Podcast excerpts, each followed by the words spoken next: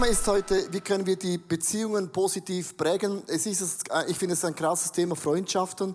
Wir alle wissen, ohne Freundschaften lebt man isoliert und einsam, geht gar nicht, oder?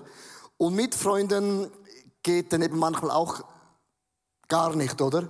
Also wir sind eigentlich einem Dilemma. Und Freundschaft ist etwas Göttliches von Gott geschenkt. Und ich habe in einer Studie gelesen, ich liebe Studien, man findet immer die Studie, die passt.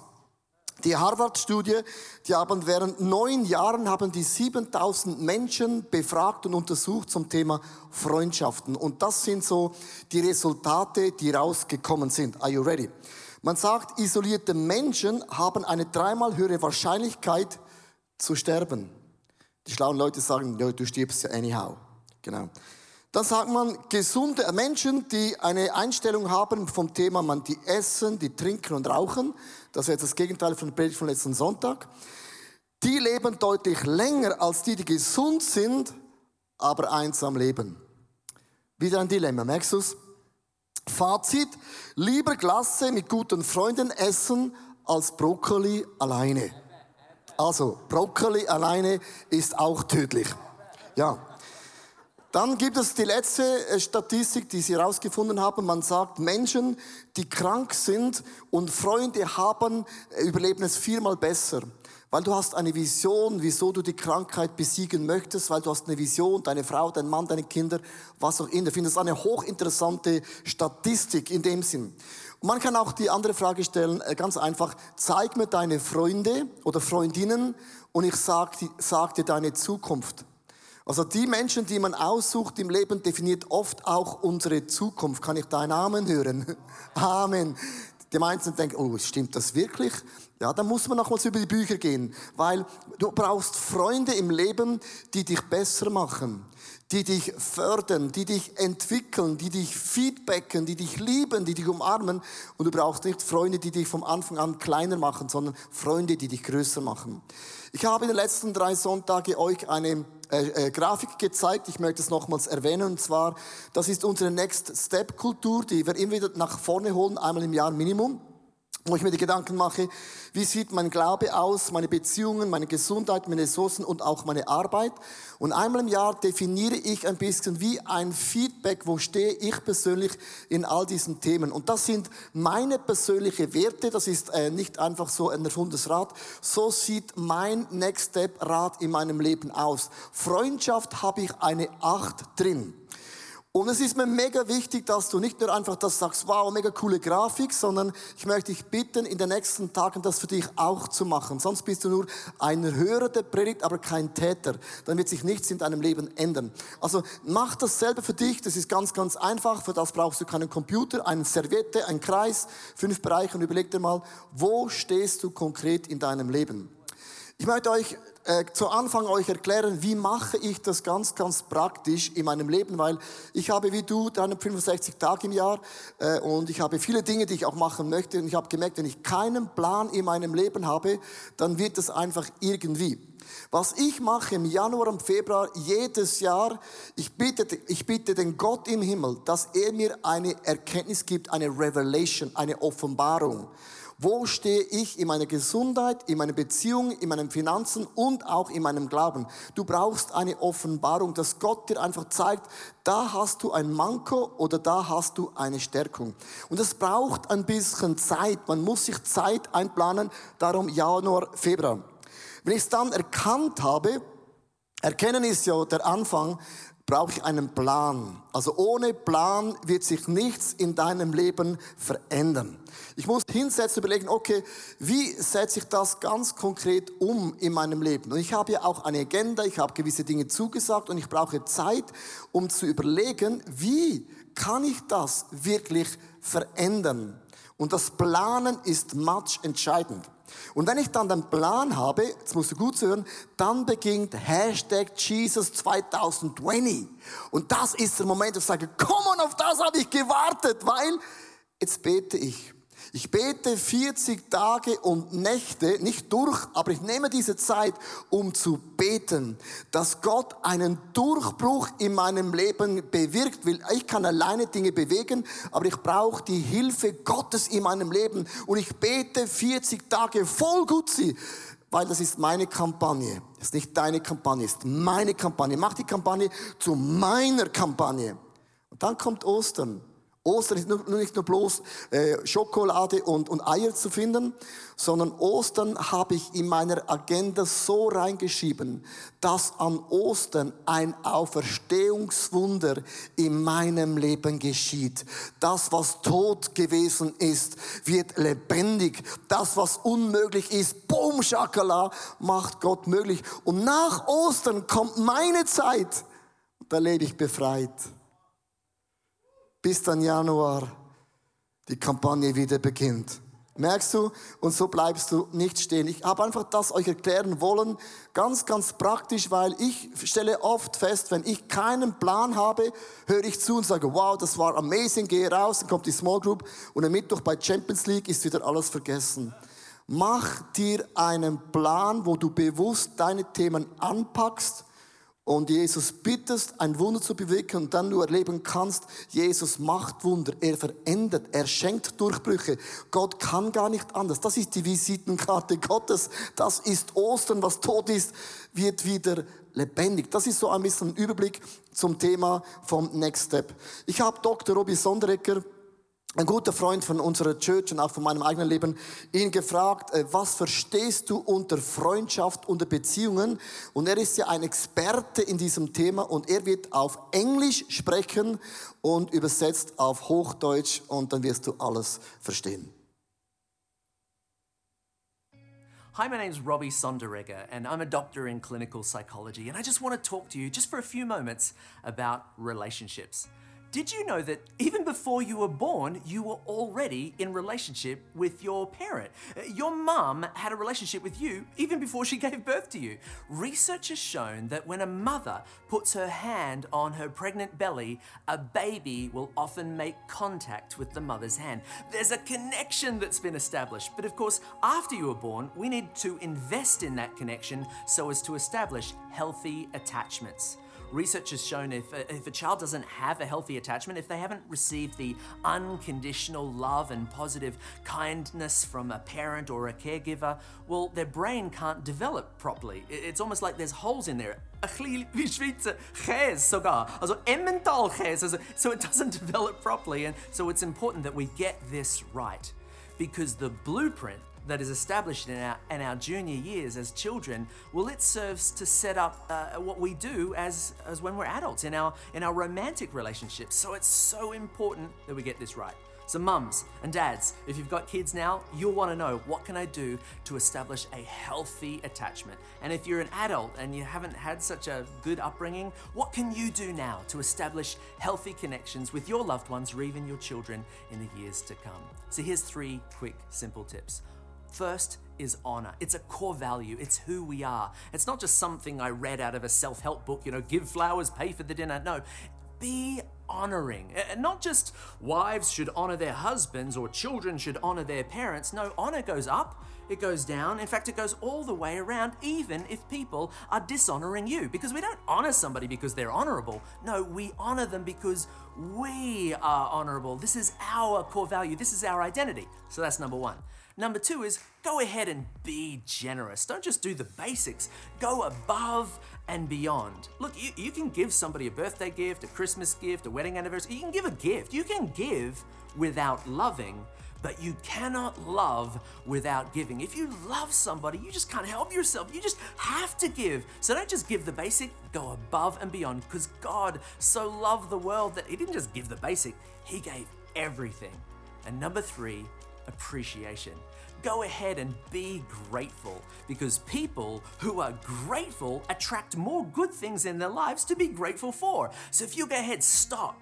Ask yourself, what I love about this person? What am I grateful about this person? Well, you will, you will attract ultimately more good things in that relationship to ultimately be more grateful for. Three simple things. I hope you go well. Come on, Dr. Ruby. It's the brother from another mother. Wir sehen ja sehr ähnlich aus. Genau, ist ein Australier, ich bin ein Schweizer. Wie gut war das, was Robby gesagt hat? Diese drei Punkte sind mega wichtig. Und jetzt möchte ich euch mitnehmen, dass es selber ein bisschen aktiv wird. Ich habe zwei oder drei Slides für euch, wo ich euch drei Fragen stelle. Erst, die erste Frage wird sein, was stellst du dir unter Freundschaft vor? Du siehst ein Monster-Slide mit vielen Wünschen. Der zweite Slide wird sein, in was für Freundschaften stehst du drin und mit welchen Wörtern würdest du deine Freundschaft, deine Beziehung definieren. Und wenn das Piano spielt, ein paar Augenblicke, und ich möchte dich bitten, wenn du diese Slides siehst, überlege dir ganz konkret, was heißt das für dich?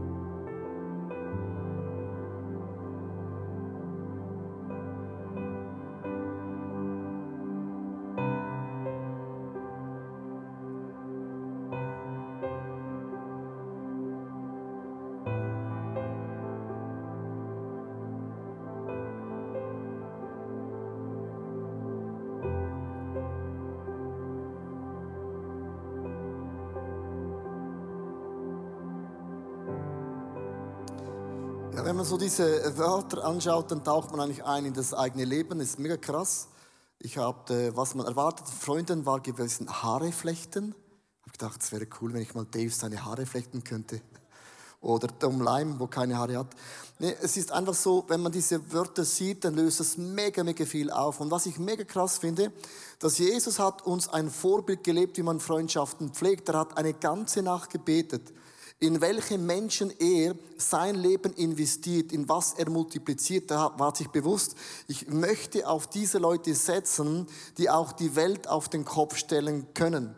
Und ich habe ein Slide mitgebracht aus diesen zwölf äh, Jüngern, äh, kann man das eigentlich in verschiedene Gruppen unterteilen, weil nicht, Jesus hat nicht mit jedem von diesen zwölf das gleiche Level von Freundschaft ausgelebt. Und ich finde es hochinteressant, dass man dann mal sieht, merkt man, okay, gewisse waren sehr enge Freunde und andere waren auch noch Freunde. Und in allen Freundschaften gibt es immer einen Judas. In jeder Small Group gibt es immer einen Judas. Hast du das gewusst? Und wenn du den nicht findest, der kommt noch. Und dieser eine Person in deinem Leben, wo du auch dein Leben investierst, der verletzt sich so fest, dass die anderen elf oft darunter leiden, weil die eine Person dich enttäuscht hat. Und jetzt stell dir mal vor, Jesus, er investiert sein Leben in diese zwölf Leute, gibt Hoffnung, er heilt, er bewirkt Wunder. Und dann sagt ein Petrus, als man Jesus gefangen nahm, dreimal, ich habe noch nie von Jesus gehört. Ich kenne den nicht einmal mehr. Dann Thomas sagte, ja, wenn Jesus auferstanden ist, dann fresse ich einen Besen mit dem ganzen Stiel. Das glaubst du ja wohl nicht. Dann möchte ich seine Hand durchbohrene Hand sehen, sonst glaube ich gar nicht. Und Jesus wusste schon bereits, dass dieser Judas, der die Kasse, die Buchhaltung machte, schon ein bisschen Geld auf die Seite nimmt. Und Jesus hat auch mit dem gelebt wie du und ich. Er hat in Menschen investiert und die Botschaft ist, Menschen sind nie perfekt. Never perfect. Und man wird immer enttäuscht, heißt, man wurde getäuscht in einer Person. Und das löst was aus. Und der Schlüssel im Leben von Jesus kann man sehr schnell übersehen, ist in Johannes 17, Vers 9, wie Jesus konkret mit Freundschaften umgegangen ist. Er sagt, für sie bitte dich jetzt nicht für die ganze Welt. Jesus hat nicht für die ganze Welt gebetet, sondern für die Menschen, die du mir anvertraut hast, denn sie gehören zu dir.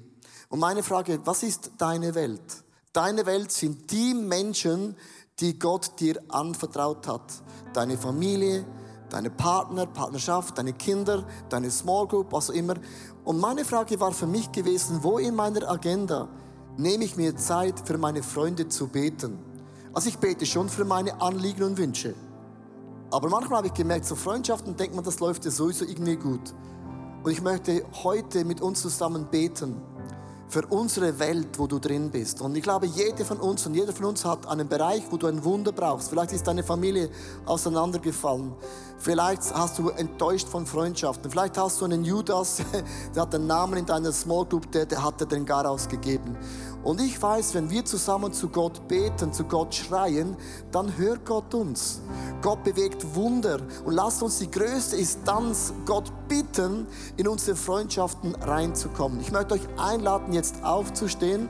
Ich möchte diesen Bibelvers mit euch nicht nur lesen, sondern ganz konkret praktizieren. Ich möchte euch bitten, in den nächsten Augenblicken zu Gott zu beten, zu schreien. Aber bevor, lasst uns ganz kurz diesen Chorus singen von diesem Lied.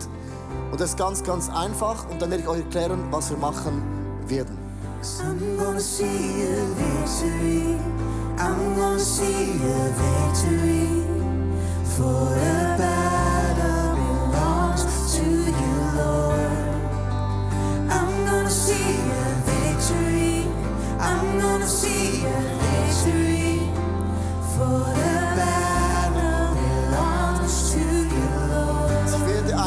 ein Wunder sehen. Jetzt überlegt einmal, Jesus hatte Menschen ausgewählt, die haben aber alle zwölf haben dermaßen versagt. Aber Jesus hat für die Freunde gebetet, für die Jünger gebetet und die gingen raus und die haben die Welt auf den Kopf gestellt. Und das waren nicht bessere Menschen als deine Eltern, als deine Freunde. Come on. Das waren Menschen wie du und ich. Es waren manchmal im Denken wie Goldfische. Die hatten eine Stunde später vergessen, was Jesus gemacht hatte. Aber Jesus hat gebetet. Und ich möchte jetzt bitten, dass du jetzt, wo immer du stehst, mit Glauben betest. Jetzt möchte ich was sagen. Wenn wir beten, bete nicht als ein Schweizer. Die Schweizer, wir beten so. Wenn du betest, dann bete göttlich.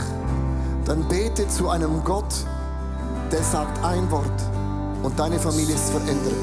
Dann erhebe deine Stimme heute, wo auch immer du bist, dass Gott ein Wunder bei deinen Kindern in deiner Familie macht. Ich möchte beten, wo immer du stehst, erhebe deine Stimme mit Glauben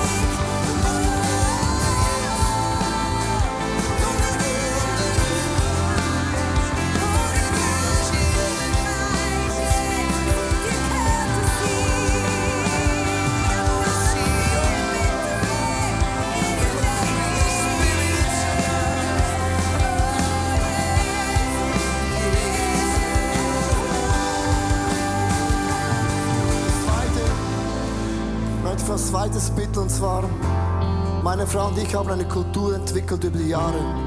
Es gibt manchmal Menschen, die nerven uns und du brauchst einen Ort, wo du über das sprechen kannst. Du weißt, was ich meine. Und immer nachdem wir uns ausgekotzt haben, immer egal wer der Name ist, dann beten wir für die Person, dass Jesus ein Wunder macht. Und ich weiß, wir- lieben es, über Menschen zu schwatzen. Darum wird dieses nächste Gebet krass werden. Ich möchte dich bitten, für wer auch immer du letzte Woche schlecht gesprochen hast, möchte ich jetzt bitten, dass du jetzt für die Person ein Gebet betest. Ist okay so? Weil das heißt Glauben. Weil ich will ja auch, dass ich gesegnet bin und lass uns jetzt, was auch immer, du musst den Namen jetzt gar nicht sagen, aber ich bitte dich jetzt, wo immer du stehst, bet für die Person. Come on Church, bet für die Person, segne die Person. Bitte Gott, dass er seinen Arm bewegt. Bete Jesus. Jesus, ich bete für diese Menschen, die mich genervt haben letzten Tagen, Wochen, Monaten. Ich bringe sie dir, Jesus. Ich möchte dich bitten, erbarme dich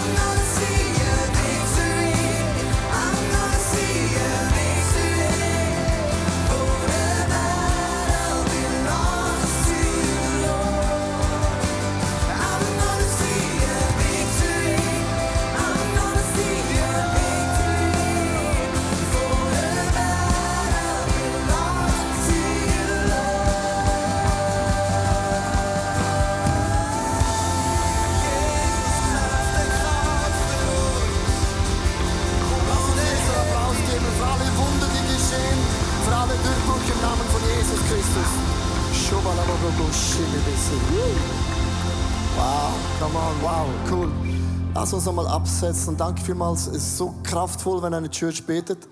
Ich möchte euch ähm, das zusammenfassen, was ich sagen wollte, ist einfach zwei Dinge. Sei ein Segen. Nimm dir in deiner Agenda Zeit, wo du für deine Freunde wirklich betest und einstehst. Und das Zweite, das habe ich mit meiner Frau etabliert, ist einfach da, wo mich Menschen nerven. Und mich nerven Menschen öfters und ich nerve dich vielleicht auch. Das ist normal, brauchst so einen Ort, wo du über das sprechen kannst mit deinen Gefühlen, wo niemand schockiert ist. Aber dann brauchst du ein Gebet, dass du betest, dass Gott diese Menschen segnet, weil du brauchst auch den Segen, oder?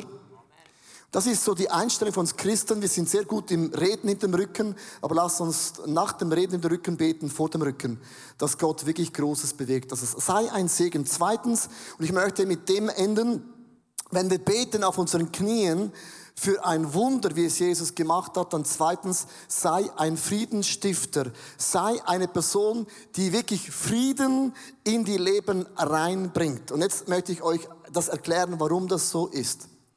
Weil wir dienen einem Gott im Himmel. Das ist das größte Vorbild von einem Frieden zu stiften. Weil das Evangelium ist, Frieden zu knüpfen und nicht Hass zu schüren.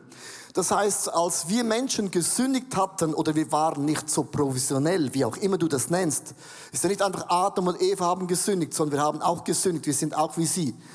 Dann hätte Gott im Himmel sagen können, okay, hab's verstanden, ihr Goldfische da unten. So, ich warte da im Himmel, weil ihr habt einen Bock gemacht. Und Gott hätte es so machen können.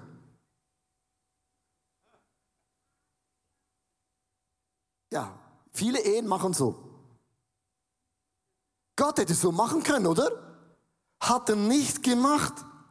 Er schickte seinen Sohn, der hat den perfekten Himmel mit allen Engeln verlassen, kam auf diese nicht perfekte Welt und hat erlebt, was es heißt, wenn man Menschen investiert, wird man enttäuscht. Man wird verletzt. Man hat auch Momente, die sind mega cool und man verändert die Welt, aber hat das gleiche erlebt wie du und ich. Und jetzt stell dir mal vor, ich finde das unvorstellbar, dass du dreieinhalb Jahre in einen Petrus investierst.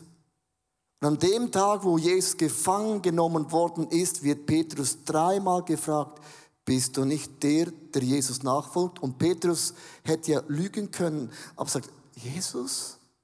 Noch nie gehört. Was ist das? Hey, das ist pervers. Das ist crazy. Also sorry. Das ist ich crazy. Geht es ja nicht so. Das ist unvorstellbar. Das kann man gar nicht. Der hat Blinde sehend gesehen.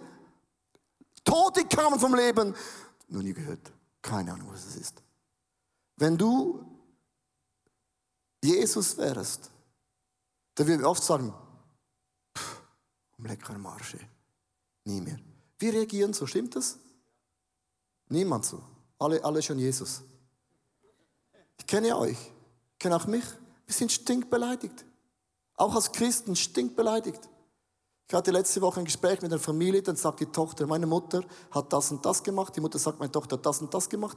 Es war eine Bagatelle und die Tochter gesagt, mit meiner Mutter habe ich nichts mehr zu tun. Die Mutter gesagt, Tochter, geh. Und ich habe gedacht, hey, Girls, come on, get alive. Eine kleine Dinge wird zu einem unglaublichen Problem. Und jetzt möchte ich euch zeigen, was Jesus machte. Jesus ging ans Kreuz, ging ans Kreuz, hat sein Leben hingegeben und das Kreuz sieht nicht so schön aus. So, so. Vergebung färbt immer ab. Ist gewusst? Vergebung färbt ab. So, kann ich mal den Petrus bitten, auf die Bühne zu kommen? Ich habe ihn eingeladen. So sieht Petrus aus. Klein, gut aussehend, muskulös und schwarze Jeans. Vergebung, liebe Freunde, hätte es sein können so. Petrus hat's verkackt. So. Go home. Und als dann Petrus weglief, achtet mal, Petrus kommt wieder zurück. Der ist super. Jesus ging auf Petrus zu. Und schau, was Vergebung macht. Vergebung.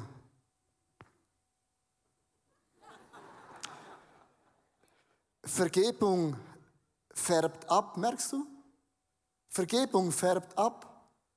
Und wenn du das Reich von Gott, die Vergebung abfärbst bei Menschen, wird diese Person, wenn sie das Reich von Gott verstanden hat, auch wieder anderen Menschen vergeben. Das ist unser Bild, den wir haben. Aber es braucht immer den ersten Schritt. Und der erste Schritt ist so hart. Der erste Schritt ist so unfair. Der erste Schritt ist ja, ich bin ja nicht schuldig. Ist ja nicht mein Fehler. Und du kannst so lange warten, wie du warten willst. Und dann bekommt die Hölle Kraft. Hass bekommt Kraft. Aber Vergebung färbt immer ab. Und Vergebung bedeutet, ich habe es nicht verdient, du hast es nicht verdient. Aber die Gnade von Gott ist größer als alles andere. Ich möchte dich bitten, dass du Vergebung abfärbst bei deinen Eltern, abfärbst mit deinen Geschwistern, abfärbst in deinen Schulen und das Reich von Gott bekommt eine Dynamik, die ist größer als alles andere. Danke, Petrus, dass du gekommen bist. Nach 2000 Jahren. Versteht ihr? Vergebung färbt ab.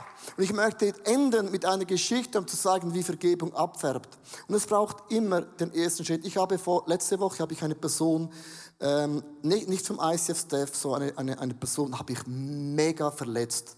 Ich weiß auch nicht warum. Aber ich habe gemerkt, die ist mega verletzt. So. Dann habe ich darüber nachgedacht, gedacht, gut, eigentlich bin ich gar nicht schuldig. Ich habe nur mal die Wahrheit gesagt. Kennst du das? Da hat Gott mir gesagt in der Nacht, komm Leo, sei ein Man. Ist es so schwierig zu sagen, es tut mir leid? Tja, es ist nicht so einfach, wie du meinst. Bin im Recht. Dann habe ich das Telefon genommen und habe ihn angerufen und hat die andere Person gesagt, oh, krass, hat mich nicht verletzt, aber es bewegt mich, dass du angerufen hast. Und es ist immer der erste Schritt, ist mega hart, aber sei ein segenspende Person, Frieden, Vergebung färbt ab, kreiere eine Kultur zu Hause, wo du sagen kannst, tut mir leid, ich habe Dinge verbockt. Mit dem haben Menschen kein Problem, aber da haben Menschen ein Problem, wo man nicht diese Einstellung hat. Ich möchte enden mit einer Geschichte, und zwar von Ruth und Noemi und Orpa. Drei Frauen, drei Schicksalsschläge und alle verlieren Kinder und ihren Mann. Drei Frauen, drei Schicksalsschläge. Orpa sagt zu Gott, das ist zu viel, lass mich in Ruhe und geht bitter weg. Ruth ist die Jüngste und denkt, ich bin noch jung, ich kann wieder heiraten und ist mein Leben. Noemi, alt, keine Perspektive mehr. Und dann macht Ruth ein Friedensstatement. Ruth sagt, ich könnte auch mein Leben neu beginnen. Ich bin jung. Und dann sagt Ruth ein hochinteressantes theologisches Zitat in Ruth 1, 16 bis 17. Wo du hingehst, Noemi, da will ich auch hingehen. Und wo du bleibst, da bleibe ich auch, denn dein Volk ist mein Volk und dein Gott ist mein Gott. Und wo du stirbst, will ich auch sterben und auch begraben werden. Und man liest das einfach so und denkt, wow, krass. Sie hat sich entschieden, für Noemi Frieden zu stiften, Menschen zu ehren, die nicht mehr eine Perspektive hatte. Weil Vergebung färbt ab, Hingabe färbt ab, Dienen färbt ab. Und ich zeige euch ganz kurz, was geschieht, wenn du einen Friedensstifter bist. Es ist demütigend, es beginnt ganz, ganz unten. Das ist die Leiter.